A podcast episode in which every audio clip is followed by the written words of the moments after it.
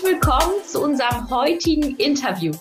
Ich freue mich sehr, unseren heutigen Interviewgast begrüßen zu dürfen, Dr. Michael Brinkmeier. Herzlich willkommen. Dankeschön. Vielen Dank für die Einladung. Ich freue mich sehr, dass wir heute über das wie ich finde, sehr, sehr wichtige Thema sprechen können. Und zwar ähm, beinhaltet unser Thema heute ja einen Ausblick in das äh, Projekt, zu welchem wir auch gleich zu sprechen kommen. Das Thema ist Patientenlotsen. Dr. Michael Brinkmeier ist Vorstandsvorsitzender der Deutschen Schlaganfallhilfe und wird uns zu diesem neuen Berufsbild und zu dem Projekt, ähm, welches in den letzten Jahren angelaufen ist, ähm, Einblicke geben und auch etwas zu den Patientenlotsen erklären. Bevor wir aber starten, ist mir wichtig, Sie einmal vorzustellen, damit unsere Hörerinnen und Hörer auch wissen, ähm, wem Sie denn dazu hören dürfen. Und sollte Ihnen noch was fehlen, was ich nicht erwähne, dürfen Sie einfach gerne ergänzen. Okay. Dr. Michael Brinkmeier ist promovierter Physiker, arbeitete als Unternehmensberater und war viele Jahre Landtagsabgeordneter in Nordrhein-Westfalen. Seit 2013 ist er Vorstandsvorsitzender der Stiftung Deutsche Schlaganfallhilfe. Schlaganfälle verhindern, die Versorgung verbessern und Betroffenen helfen. Dafür setzt sich die Schlaganfallhilfe seit 28 Jahren ein. In der Anfangszeit machte sich die Stiftung für den Aufbau von Schlaganfall-Spezialstationen stark. Inzwischen gehört die Akutversorgung von Schlaganfällen in Deutschland zu einer der besten weltweit. Jetzt ist die Nachsorge eines der Schwerpunktthemen der Stiftung. Mit zahlreichen Projekten und Angeboten hilft die Stiftung Betroffenen und Angehörigen auf ihrem schwierigen Weg nach einem Schlaganfall. Heute sprechen wir darüber, welche Rolle dabei professionelle Schlaganfalllotsen spielen ein Herzensthema von Ihnen. Und ja, die, ja, die, die Wichtigkeit dieser Bedeutung, die sehen wir ja auch, wenn wir uns ähm, ja die letzten Jahre angucken. Die Patientenlotsen haben ja schon über 1800 Schlaganfallbetroffene unterstützt und die Auswertung dazu läuft gerade. Meine erste Frage an Sie wäre, könnten Sie uns ähm, zu Beginn einmal in dieses Projekt einführen, in die Entstehung, in ähm, ja die, ähm, die Ursachen auch, die da waren, um überhaupt dieses Projekt in Gang zu bringen? Das äh, mache ich gerne. Ich will das mal äh, direkt aus der Erlebensperspektive von den Betroffenen auch beschreiben. Äh, wenn jemand einen Schlaganfall erlitten hat, das sind wirklich sehr viele Menschen in Deutschland, wir reden von etwa einer Viertelmillion Menschen, die halt jedes Jahr einen Schlaganfall bekommen. Und äh, davon sind äh, um die 70.000, die es zum wiederholten Mal bekommen. Und äh, im Kern geht es auch um, um, diese Personen, um diese 70.000 zusätzliche Schlaganfälle pro Jahr zu vermeiden. Aber wenn man einen Schlaganfall erlitten hat, ähm, dann liegt man ja ähm, hoffentlich auf einer sogenannten Stroke Unit, also einem Akuthaus mit äh, spezialisierter Abteilung. Das war eben auch eine äh, große Leistung der Stiftung Deutsche Schlaganfallhilfe, das in den letzten Jahrzehnten auf den Weg gebracht zu haben. Und dann tritt quasi einfach nach einem Schlaganfall ein Lotse oder meistens eine Lotsin, das sind meistens eben Frauen, dann ans Bett und fragt, soll ich mich um sie kümmern? Ich bin für sie da. Ich lotse sie jetzt die nächsten zwölf Monate durch äh, ihren schwierigen Weg zurück ins Leben. Und ähm, ich mache das professionell, ich mache das freiwillig, sagt dann die Lotsin. Also Sie äh, müssen das nicht tun, Sie können sich das aussuchen, ob Sie es tun oder lassen. Man muss sich nur am Anfang halt entscheiden. Und äh, ist auch kostenfrei. Das wird halt von der Stiftung und von, von den äh, Projektfördermitteln jetzt zurzeit bezahlt, demnächst von den Krankenkassen hoffen wir. Und dass wir dann ähm, gemeinsam als äh, Lotsin und als Betroffene und Betroffener dann auch ähm, gucken, dass man möglichst nicht wieder einen zweiten Schlaganfall bekommt. Oder eine andere schwere Folgeerkrankung. Viele Schlaganfallbetroffene bekommen zum Beispiel eine Depression oder depressive Phasen. Alles, was äh, tatsächlich den Weg zurück ins Leben auch dann äh, behindert.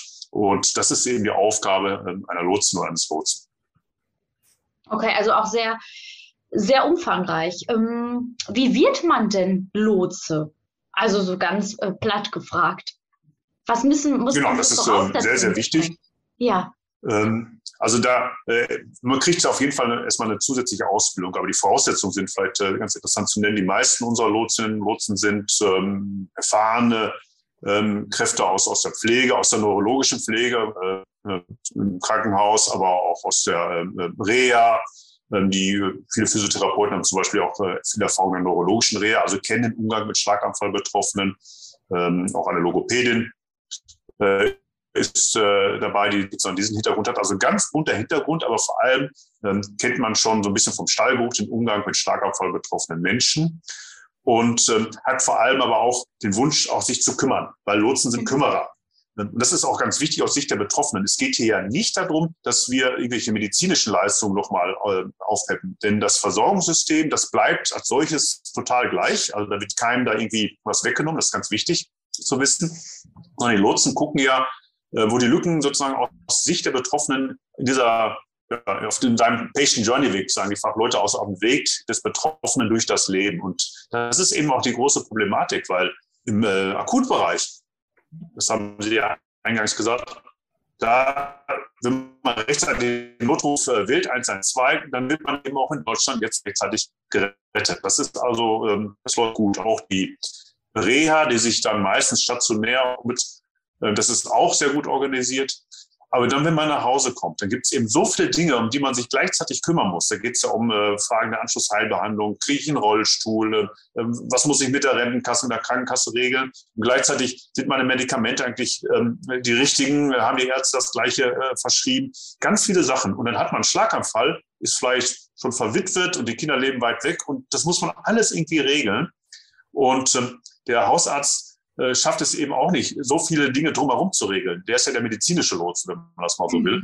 Aber die ganzen anderen Sachen sind eben so komplex und da verzweifeln ganz viele Menschen dran. Das erzählen uns viele, die uns äh, anrufen, die uns schreiben aus den Selbsthilfegruppen. Und dieses Kümmern, dass eben ähm, diese vielen Angebote, die es ja gibt in Deutschland dankenswerterweise, dass sie vernünftig aufeinander abgestimmt werden, das fehlt halt. Nicht nur bei Schlaganfall, aber bei Schlaganfall ist es sehr offensichtlich. Und das machen dann die Lotsen.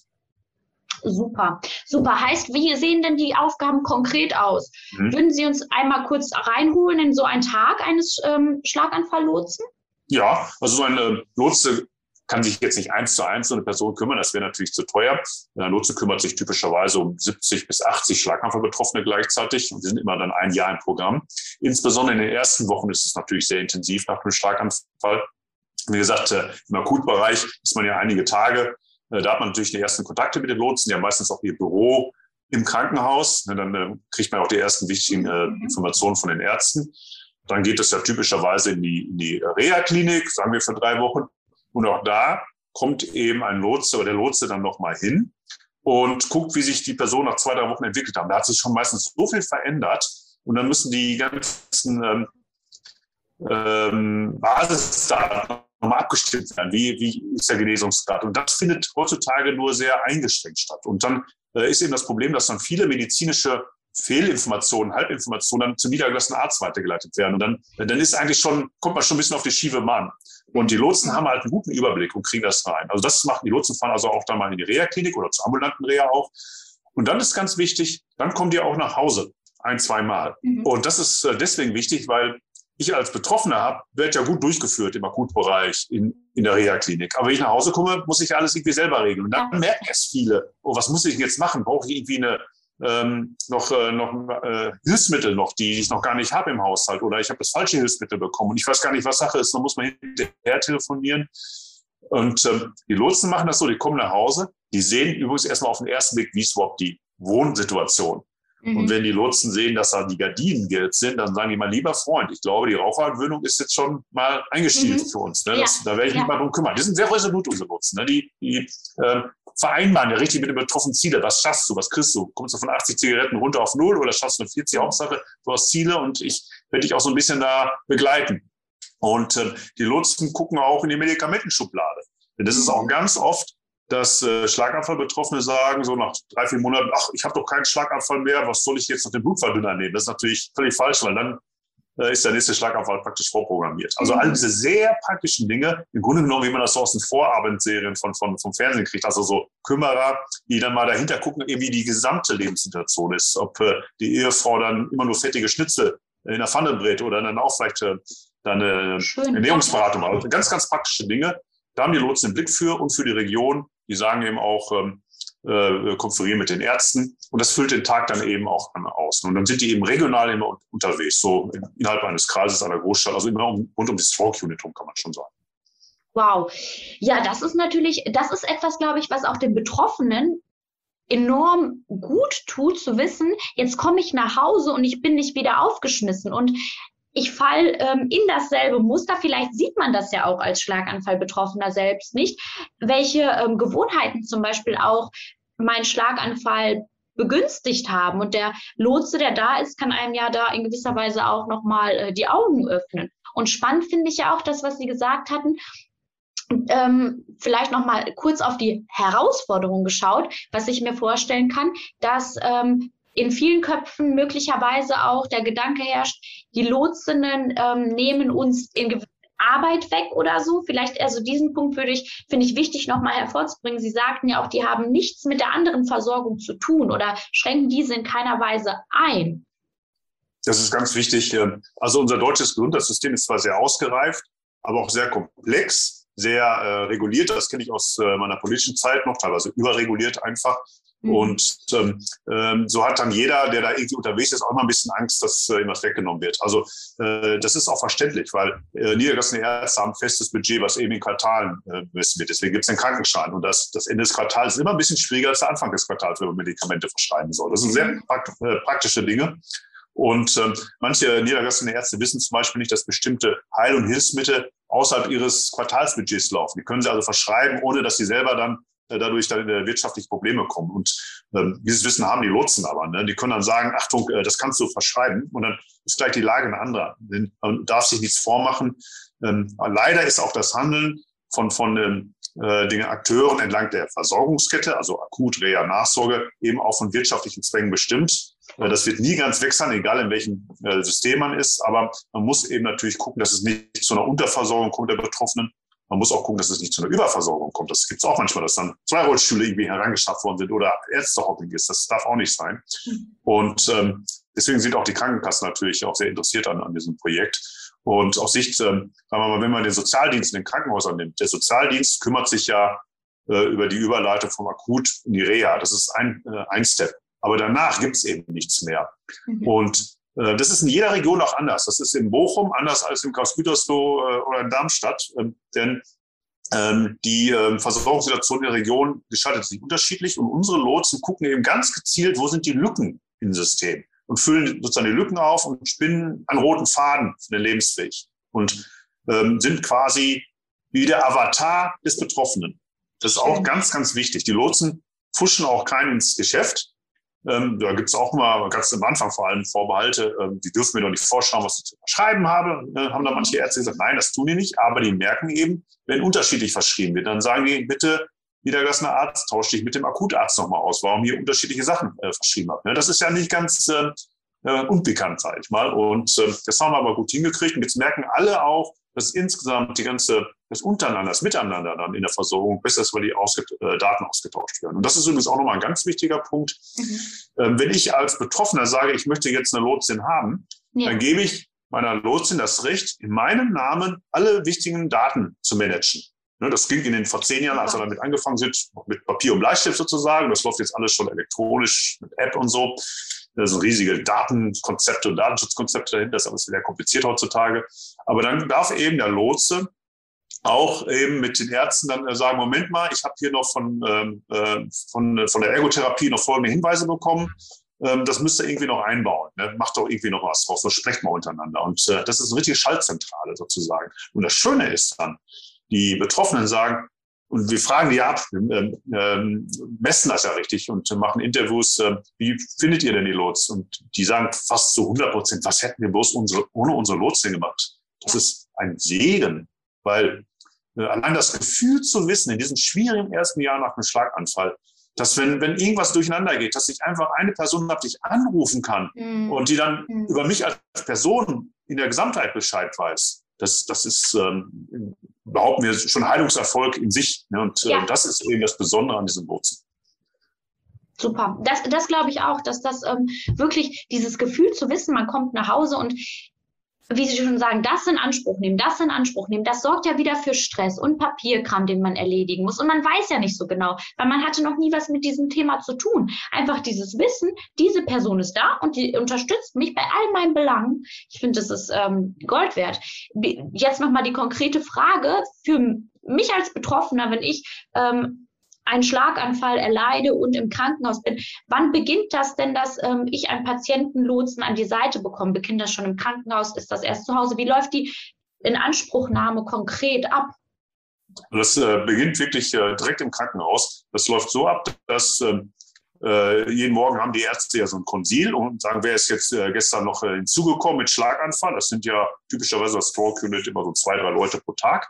Mhm. Ja, weil äh, so eine typische Stadt oder Landkreis, da gibt es etwa 1000 Schlaganfälle pro Jahr.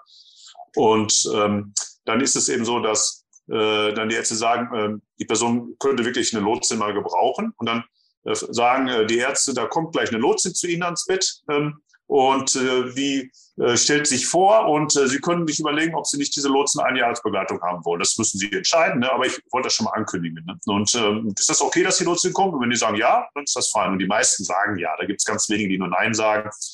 Ähm, also äh, die meisten, die Nein sagen, sagen, ich habe eine ganz tolle Familie, die wird sich um mich kümmern, äh, wir brauchen es nicht. Aber die meisten sind dankbar, das anzunehmen. Und ähm, äh, spiegelt das auch entsprechend zurück. Das, äh, und so soll es eben dann auch in Zukunft nicht nur jetzt äh, innerhalb der Modellregion sein, also Ostwestfalen-Lippe, sondern in ganz Deutschland. Schön. Wie lange ist denn ein Patientenlotse dann bei den Betroffenen? Kann man das so pauschal sagen oder ist das sehr individuell? Das ist ganz individuell. Also beim leichten Schlaganfall äh, äh, ist das natürlich nicht so viel Interaktion wie bei, beim äh, mittelschweren Schlaganfall. Aber auch gerade bei den leichten Schlaganfällen ist es ja so, dass die sagen, ich bin doch irgendwie fast normal, ist doch eigentlich nichts mehr. Ähm, gerade da ist ja die Gefahr des Folgeschlaganfalls auch sehr, sehr groß. Und da muss man eben auch wissen, dass sich das Leben ändert. Also auch gerade da sagen zum Beispiel die Krankenkassen, Krankenkassen lohnt sich auch ein Lotse. Ähm, da muss er halt nicht so viele Stunden dann verbringen.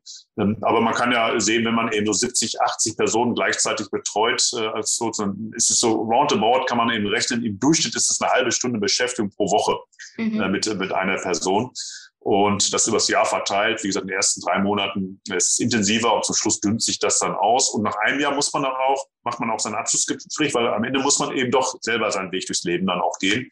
Aber dann empfehlen unsere Lotsinnen und Lotsen auch, geh in die Selbsthilfegruppe. Das, äh, das betreuen wir ja auch als Stiftung Deutsche Schlaganfallhilfe.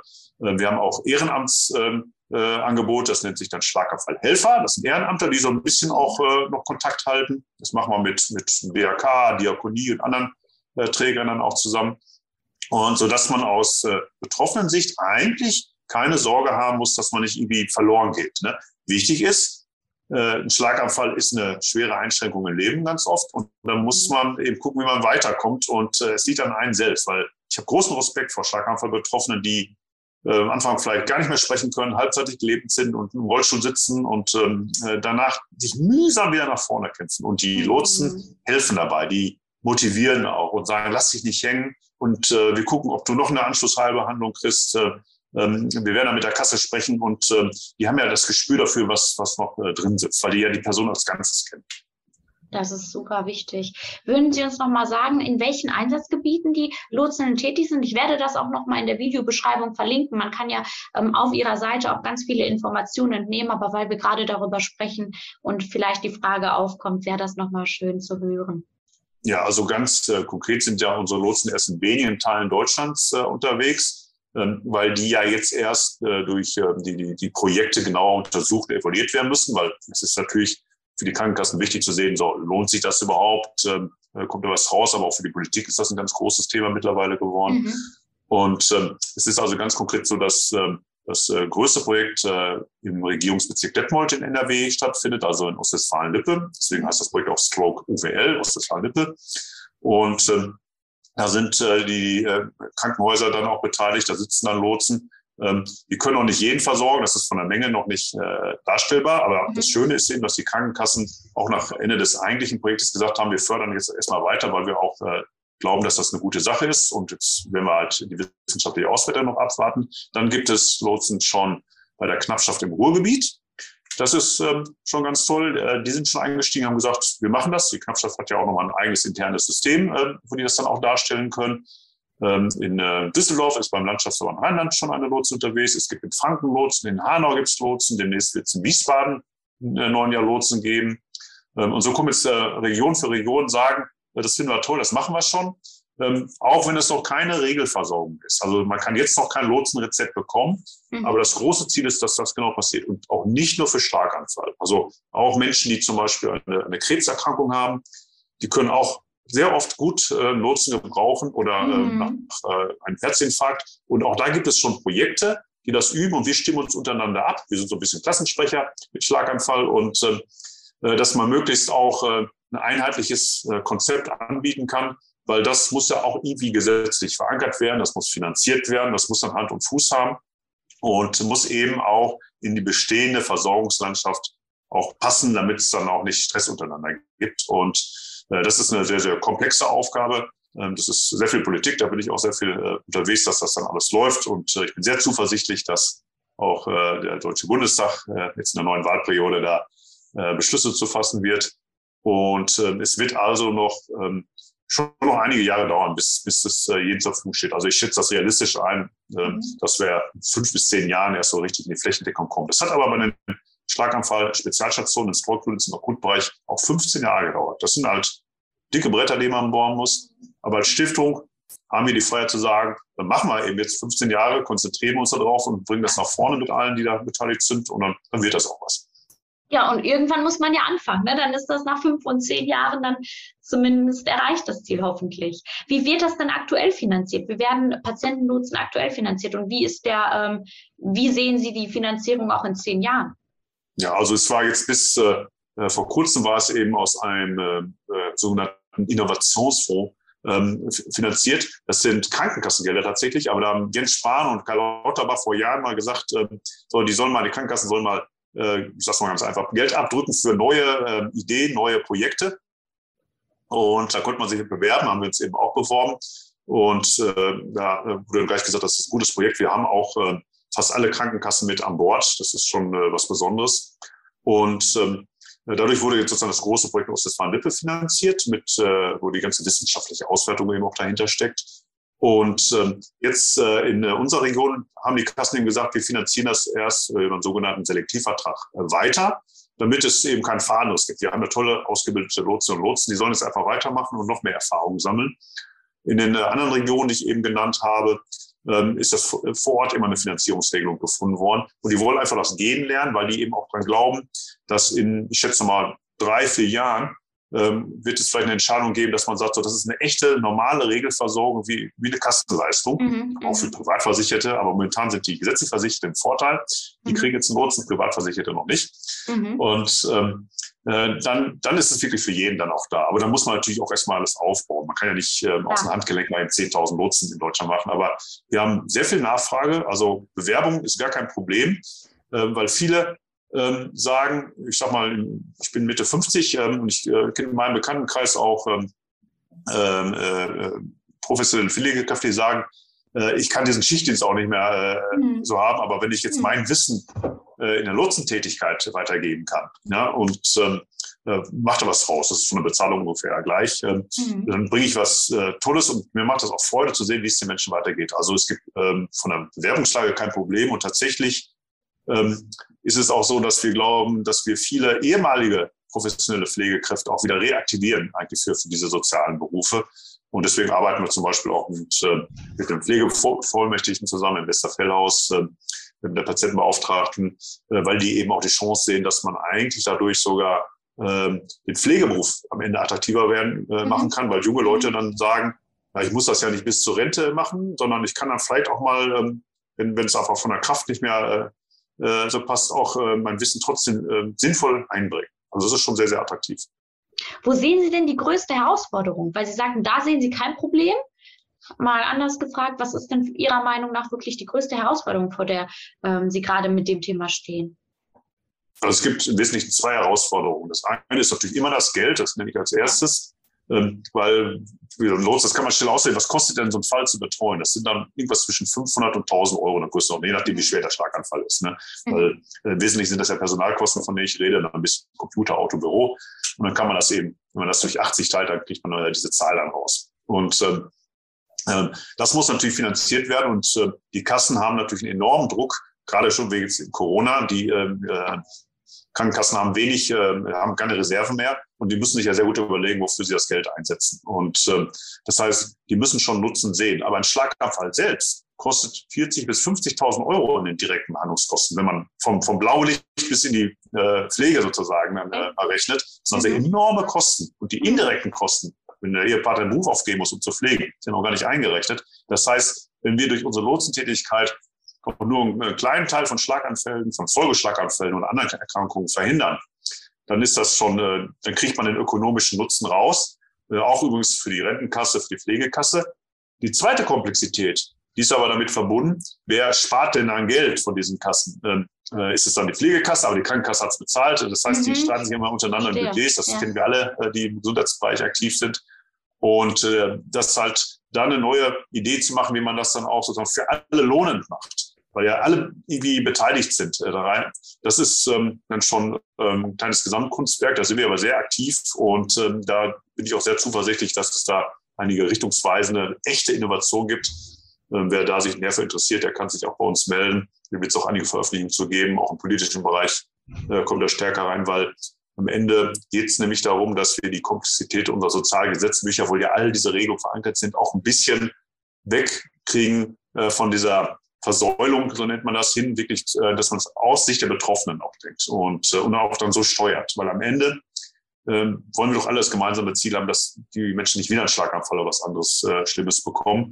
Aber ich kann ja immer nur innerhalb meines vorgegebenen Rahmens als Akteur daran gehen. Und die Lotsen verbinden das. Das ist ein ganz großes verbindendes Element. Also es ist grundlegend Neues, was mit den Lotsen dann durchgeschafft wird. Und die wichtigsten Steine sind ja schon gelegt und äh, der Weg ist ja jetzt schon eröffnet. Also ich bin da auch sehr zuversichtlich und freue mich auf, ähm, auf die ganzen Veränderungen, die da noch kommen werden. Sie, zum Thema Veränderungen, Sie haben das auch in den anderen Fragen schon beantwortet. Ich finde das aber so wichtig, dass ich das nochmal gerne konkret fragen möchte.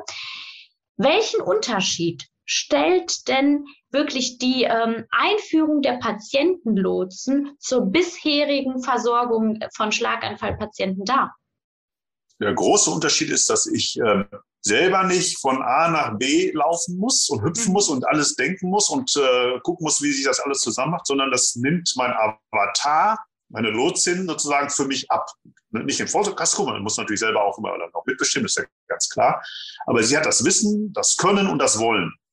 Und ich habe natürlich einen Tag vor meinem Schlaganfall noch keine Ahnung, was alles auf mich äh, zukommt den Rest meines Lebens. Ich, ich kann es ja nicht wissen als Betroffener. Ähm, und ähm, ähm, und dadurch kommen eben diese ganzen Unrundungen. Das ist bei einfachen Krankheiten, wenn ich eine Knieschwelung habe oder, oder einen Beinbruch nach, nach Skifahren, das kriege ich alles noch irgendwie selber geregelt vielleicht im Leben. Aber bei so einer Komplexerkrankung wie Schlaganfall oder anderen schweren chronischen Erkrankungen ist es so kompliziert geworden, dass allein das einen entmutigt. Und die Lotsen geben Hoffnung und Mut. Und das ist ein grundlegendes neues System, weil es eben die Koordination der bestehenden Angebote macht, die es eben bis jetzt so noch nicht gibt. Und, äh, und es lohnt sich eben für alle Beteiligten. Das ist die Neuerung. Ich würde mal persönlich gerne von Ihnen wissen, welche, welche schön, was war denn Ihre, ja, das kann man wahrscheinlich gar nicht so sagen, die besonderste Erfahrung oder was waren denn so einprägsame Erfahrungen, die Sie gemacht haben mit Patientenlos? Was berichten Betroffene? Also da, ähm, wir haben ja oft äh, auch noch äh, Patienten dann auch zu Gast. Wir fragen dann auch und auch unsere Stifterin des Mohn äh, hat das gerne, wenn sie mal ab und zu mal äh, dann eben auch Betroffene fragt, wie geht es euch? Wie habt ihr das erfahren? Und ich kann mich äh, ähm, äh, kurz vor Corona an ein äh, schönes Kaffeetrinken erinnern. Das hat man hier dann, hatten wir mal bei uns in die Stiftung eingeladen mit einigen Betroffenen, einigen Lotsinnen und mit unserer Stifterin äh, zusammen. Und dann äh, haben die gemeinsam erzählt, äh, wie die ihren Weg zusammen äh, haben und auch Freude und Leid sozusagen auch geteilt haben. Und äh, die Patienten wirklich total dankbar gesagt haben, ich bin zurück ins Leben geführt worden und ich, ich weiß, dass hier meine Lotsin mir einen entscheidenden Beitrag dazu geleistet hat. Und ich bin so, so dankbar, dass, äh, dass Sie das, äh, äh, dass Sie diese Stiftung, äh, liebe Frau Mohn, ins Leben gerufen haben. Und das ist dann schon sehr bewegend, weil äh, da merkt man eben, dass man wirklich äh, ein Privileg hat, äh, was Gutes tun zu dürfen. Und äh, wir freuen uns einfach, dass wir das eben mit allen Akteuren im Gesundheitswesen und Sozialwesen, das ist ja eigentlich eine soziale Leistung, mhm. ähm, dann auch gemeinsam machen können, weil äh, da sieht man eben auch, dass das Vertrauen in eine Person, also das Vertrauen in die Person eines Lotsen, gleichzeitig das Vertrauen ins Gesamtsystem befördert. Und das ist, glaube ich, in diesen schwierigen Zeiten, wo man immer denkt, ist das alles so richtig, was da so im Großen äh, läuft, äh, ganz, ganz wichtig, dass man wieder mehr Vertrauen bekommt. Und äh, das berührt mich eben persönlich sehr, wenn man dann zur Vertrauensbekundung dann auch persönlich hören darf. Absolut. Sehr schön. Ich hätte noch eine abschließende Frage an Sie. Und zwar ähm, würde ich gerne wissen, welchen, welchen zukünftigen Handlungsbedarf Sie denn aus Ihren bisherigen Projekterfahrungen so ableiten, ableiten würden. Wir sehen tatsächlich, dass ähm, ähm, die Chancen, ähm, dass man nicht wieder einen Schlaganfall bekommt, eine andere äh, Krankheit, ähm, ähm, eigentlich noch nicht ausgenutzt werden können. Also wir müssen wirklich darauf hinarbeiten, dass der Handlungsbedarf dahin ausgerichtet wird, dass man wirklich den, den, den Lebensweg des Patienten äh, wirklich konsequent äh, in den Mittelpunkt steht. Alle sagen ja, der Patient steht im Mittelpunkt. Und äh, mhm. ich muss sagen, die äh, Schlaganfall-Betroffenen, wir sind ja eigentlich keine Patienten, wir sind eben von Schlaganfall betroffen, aber wir wollen nicht im Leben lang als Patient gesehen werden, aber wir haben halt eine chronische Krankheit. Und diese Handlungsnotwendigkeit ist einfach in unserem deutschen Gesundheits- und Sozialsystem nicht konsequent umgesetzt. Das ist sozusagen das Grundthema, was jetzt mal gelöst werden muss. Das hat sich halt über Bismarck sozusagen so ein bisschen äh, äh, zerfasert. Ne? Und diese Angebote müssen äh, mit einer neuen Logik zusammengebunden werden, die wirklich konsequent aus Sicht der Betroffenen äh, aufgezogen wird. Und ich bin eben sehr zuversichtlich, dass auch in der Politik diese Denke nach und nach ankommt. Die Debatten um äh, mehr Pflegekräfte, ähm, Landärzte ist eigentlich nur die Spitze des Eisbergs. Im Kern geht es darum, Kümmerer, Menschen, die sich kümmern. Und, und das kann man auch nicht mit digitalen Sachen lösen. Also ich sage immer, man braucht nicht noch mehr künstliche Intelligenz, sondern man braucht politische Intelligenz. Und mhm. dass die Handelnden Mut haben, zu sagen, wir bauen das System mal auch wirklich äh, da um und machen es wirklich konsequent, dass man sagt, wir stellen Menschen, die in schwierige Lebenslagen kommen, es muss ja noch nicht mal eine medizinische Notlage sein, äh, die bekommen einen Kümmerer an die Seite gestellt. Dann haben die Leute mehr Vertrauen. Und ähm, äh, das steckt dann kein hinter. Und da sehen wir eigentlich die größte Handlungsnotwendigkeit. Äh, medizinisch gesprochen ähm, ist es so, dass äh, tatsächlich der Nachsorgebereich ähm, die größten Aufgaben darstellt. Akut läuft gut, Reha entwickelt sich auch immer weiter, ähm, aber im Nachsorgebereich die Koordination, äh, das Wissen ähm, auch der Therapeuten zum Beispiel, äh, mhm. die wir auf Augenhöhe auch mit den Ärzten sehen, ähm, das sollte man viel stärker auch noch mit einbringen. Und äh, da lässt sich die Lotsen binden das zusammen. Und wie gesagt, wir gewinnen immer mehr wissenschaftliche Erkenntnisse auch. Und dann können wir es auch belegen, dass es sich lohnt, dass alle miteinander auch wirklich sprechen. Und ähm, das ist ein gottgefälliges Werk, das zu machen. Und äh, als Stiftung sind wir ja ewig und deswegen haben wir Zeit, uns das auch vorzunehmen und wollen das aber für die Zivilgesellschaft machen. Das ist unser Auftrag. Sehr, sehr schön. Ja, vielen lieben Dank für die Beantwortung all dieser Fragen und für das, für das Reinholen in das Thema, in das Projekt. Ich hoffe sehr, dass ähm, unser Interview viele Menschen erreicht und ähm, ja, sage auch, lade herzlich ein, Fragen zu stellen. Ich werde in die Videobeschreibung auch weitere Verlinkungen einfügen, sodass man sich Informationen einholen kann, die einem vielleicht noch gefehlt haben oder sich ansonsten auch gerne an uns wenden. Wir würden die Fragen dann an Herr Dr. Brinkmeier weiterleiten. Ja, vielen Dank dafür und ich wünsche Ihnen einen wunderschönen Tag. Dankeschön. Vielen Dank fürs Interview, Frau Alles Gute. Alles Gute.